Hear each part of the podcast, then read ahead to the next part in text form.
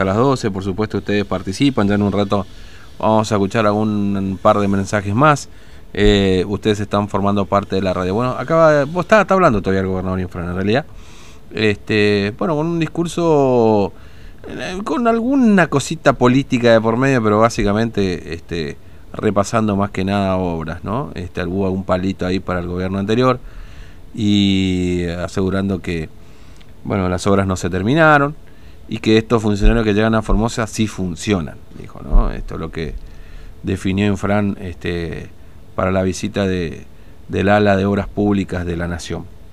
Bueno, eh, nos está esperando Tintu, ¿no? Anda por la ciclovía y dando vueltas. ¿Qué estará haciendo por la ciclovía? Lo recibimos. TVO Digital y Diario Formosa Express presenta Móvil de Exteriores. ¿Ya se compraron la bici con Hugo y andan los dos en bicicleta abrazaditos no, o no? No, no, la ciclovía es para la moto. Ah, entonces, entonces ¿cómo es?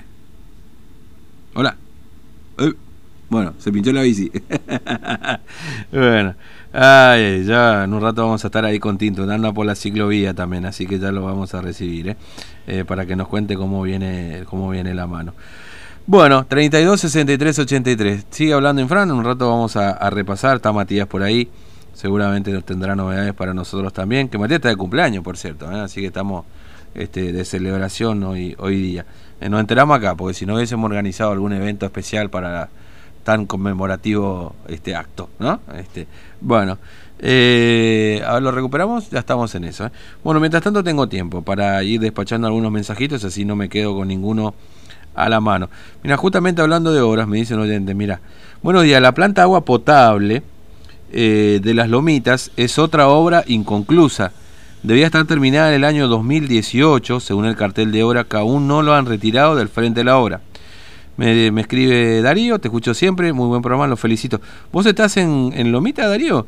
Te mandamos un saludo, hermano, si estás por allá. Bueno, acá me manda justamente esta foto de la obra que se tenía que terminar el 2018. Esto también quedó de la herencia pasada. ¿Cuántas veces le prometieron la obra ahí, no? Y bueno, nos dice un oyente, ¿y, el Puente Blanco para cuándo? Es un desastre ese, ese sector. Sí, el puente, la verdad que sí, es una cuenta pendiente el Puente Blanco, ¿no? Bueno, nos vamos hasta la ciclovía. Ahí estaba Tintu. Perdón, Tintu, se cortó la comunicación. Te decía si ya se compraron la bici ahí con Hugo. No, no, todavía no. Hugo tiene la bici. En algún momento la usó para ir hasta la planta desde su casa. Después, obviamente, ya no quiso llamar nada la bici. Pero yo te cuento que... Le duró poco la bici, ¿no? Eh, sí, no, muy poco, muy poco. Lo que sí es que te puedo decir que está totalmente destruida la ciclovía. Mm. Y en este lugar está complicado porque hay partes que eh, con la moto eh, solamente puedes pasar eh, en algunos sectores nada más, Fernando, esquivando obviamente los baches que hay. Y lo peor de todo es que está el guardarrayos. Y eso a ser una combinación bastante peligrosa en ese lugar, tanto como que acá hay una persona que está justamente que había perdido una pierna, ¿no? pero lo cierto es que estamos también con los concejales Dani Caballero y Payano Olivera. Bueno, Olivera, bueno, cuéntenos, ustedes también están viendo para hacer un pedido acá a la municipalidad.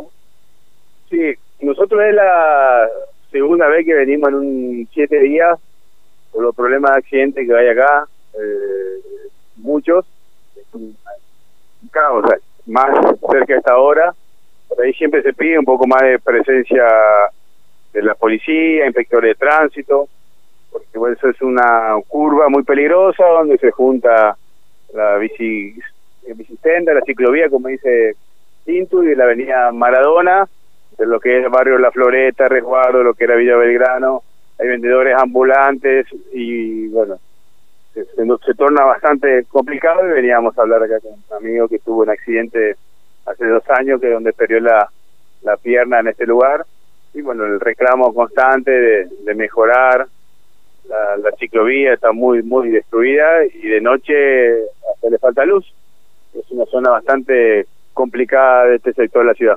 Fernando, te está escuchando el concejal Olivera.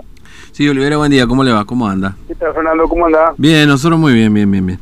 Este, bueno, ahí peleando con la ciclovía, pero también usted se metió en la cuestión política provincial, ¿no? Hace pocos días pidió que el ministro González sea reemplazado de su cargo. ¿Por qué pidió esto, Olivera? Va, en realidad es la conferencia COVID. Yo no sé si lo quiere dejar sin laburo a González. No, lo que yo, No, lo que, lo que creo que ya hay una relación muy desgastada entre el ministro González y los formoseños. Creo que la mesa de Covilla perdió seriedad, producto de la actuación del ministro. No, tono burlón, sobrador. Y la verdad que lo que uno pide es que el gobernador se ponga al frente de la mesa del COVID por un tiempo porque hay cosas que hay que explicarla, que el ministro González no la explica. Y insisto, Fernando, ya está rota la relación del ministro González con muchos formoseños. Ya la conferencia del mediodía ya se tornó, se, se tonó, se tomó tono burlón. El ministro ya, ya ni causa gracia, creo que ya ha cumplido su papel, que era en su momento cubrirlo el gobernador, entretener a los a los formoseños para que el gobernador, bueno, como haga la plancha. Y todos sabemos de que hace, dice y piensa como el gobernador Infran. Entonces hay muchas cosas que están pasando muy graves, muy graves, Fernando, mm. que creo que es necesario que el gobernador se siente y explique, que dé la cara, porque la gente lo votó al gobernador Infran, no al ministro González. Y hoy, la verdad que hoy tenemos un ministro muy impopular, muy rechazado hasta los propios de su, partido. Y me parecería con mucho sentido común que González se tome unos días de la mesa y que del COVID y que el gobernador inflame dé la cara que lo que está pasando con los varados, em, la situación con los jóvenes, los grados de violencia que estamos viendo en muchos lugares, sobre todo con los privados, sí. las fiestas clandestinas, por qué las familias no y, y fiestas clandestinas sí, las denuncias que han tenido familiares de él haciendo fiestas ocultas, muy...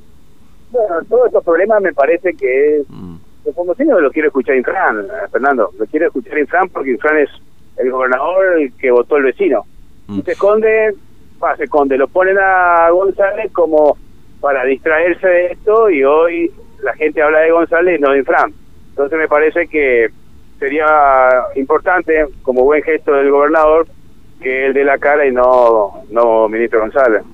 Este, bueno, de hecho, mire, está hablando Infran, este, acaba de terminar con, con Gabriel Catopoy, pero bueno... Eh, eh bueno, pero Infran, Fernando, solo para las noticias buenas. Sí. Está bueno. Todo lo bueno es Infran y lo mm. malo es González, Edgar Pérez, no sé, Jofre, o Olivera, o quien sea. Entonces yo creo que también tantos años de gobierno, uno quiere que el, el gobernador Infran tenga su último año de mandato más relajado, Fernando, mm. y no tan caprichoso, no peleándose con los jóvenes, con los comerciantes, cada vez profundizando más grietas, peleándose con la justicia, con los medios. Entonces, me parece que tiene que relajarse más, Fran. Me parece que los últimos años de mandato de él lo tiene que tomar como algo más más relajado, que escucha todo. Mm. Lo, lo está jubilando ya, Infran. No, bueno, pero son sus últimos años de mandato, no sé qué será de su vida después, qué será, pero bueno, son los últimos tres años. Eh, uno cree que, bueno, que se aspirá para el bronce, ya la Formoseños lo votaron varias veces, ya le agradecieron muchas veces lo que es la construcción de la escuela, la sala, los jardines, los hospitales, eh, ya fueron, ya fue muy agradecido. Mm. Y ahora creo de que la figura del ministro González cumplió su rol al comienzo, insisto Fernando, que era como cuidar a, al gobernador Infran, distraer a, a los formoseños, estando él haciendo un papel de un personaje así, ¿no? Eh, que lo toma todo como la chacota, no se burla de todo, con gestos sobradores. La verdad que yo a la investidura del ministro, una cosa, pero cuando ya se toma tono burlón, me parece que yo creo que lo que estoy pidiendo, el reemplazo de, González en la mesa, creo que todos los formoseños piden, Fernando, hasta los propios militantes del oficialismo piden eso. Mm. Eh, Olivera, gracias, muy amable, un abrazo. buen día. Bueno, ahí lo veíamos en Fran, este, hablando con Celauro, ¿no? Se veía la, la imagen. Bueno, este Tinto, entonces ahí por la ciclovía, que además está en pésimas condiciones, pero bueno, hablando un poco de política también, digamos, ¿no? Exactamente, Fernando, porque, bueno, este es uno, ahí estamos a tres cuadras donde pasó esto, este accidente fatal también. Así que imagínate todo lo que eh, uno tiene que pasar justamente por acá, ¿no? Pero bueno, vamos a ver cómo eh, sigue esto, el tema de la eh, forma de si que arregla o no los baches la gente de la municipalidad. Mm. Bueno, y el otro bache que lo tiene que arreglar Infran, Infran ¿no? Eh, no, no, ese bache es la propuesta. bueno, nos vemos, hasta luego. ¿Eh? Exactamente, Hasta luego. Bueno, eh, sabido es que cuando a, a, Infran le piden que cambie a alguien, no lo cambia, ¿no? Este, si hay algo que, que, el gobernador mantiene es eso, ¿no? Pero bueno, ya hemos hablado mucho de la figura y me parece que cumple ese rol, nosotros lo hemos dicho del primer día, que cumple el rol de, contención y de generación de debates y demás. Este, y que bueno, esto origina cierto rechazo también por parte de la sociedad, digamos, ¿no? Esto no vamos a descubrir nada nuevo. Eh, pero bueno, supongo que, digamos, después de esto que pasó en la corte, eh, por ahí lo más procedente, no sé, esto lo dice uno sentado acá, digamos, ¿no? Lo que creo que debería ocurrir, qué sé yo. Después, eh, nadie le está dando ningún consejo ni ninguna sugerencia, ni le está diciendo cómo tiene que gobernar al gobierno, es lo que uno cree que tiene que pasar. Eh, estamos en época de Navidad, Año Nuevo, se va a poner más delicada la situación porque se vienen las épocas de vacaciones también. Eh, Mm, hacer la cuarentena al regreso de una eventual vacaciones para muchos termina siendo arruinar esas vacaciones, que para eso mucha gente se rompe el lomo laburando también, porque sería injusto decir, ah, ahora quieren salir de vacaciones este tema de pandemia para mucha gente que labura todo el día, empleados públicos, empleados privados y que tiene este eh, eh, eh, el merecimiento o de, salir y disfrutar de sus vacaciones y seguramente eso se va a tensar en estas horas, ¿no? Eh, porque obviamente las fiestas son siempre eh, motivo de reencuentro, pero también generan tensiones, ¿no? Porque la gente se mueve, como le decía más temprano, naturalmente quiere ir a visitar a su familia, acá, allá, y hoy no se puede. Entendiendo en el contexto en el que estamos, por supuesto.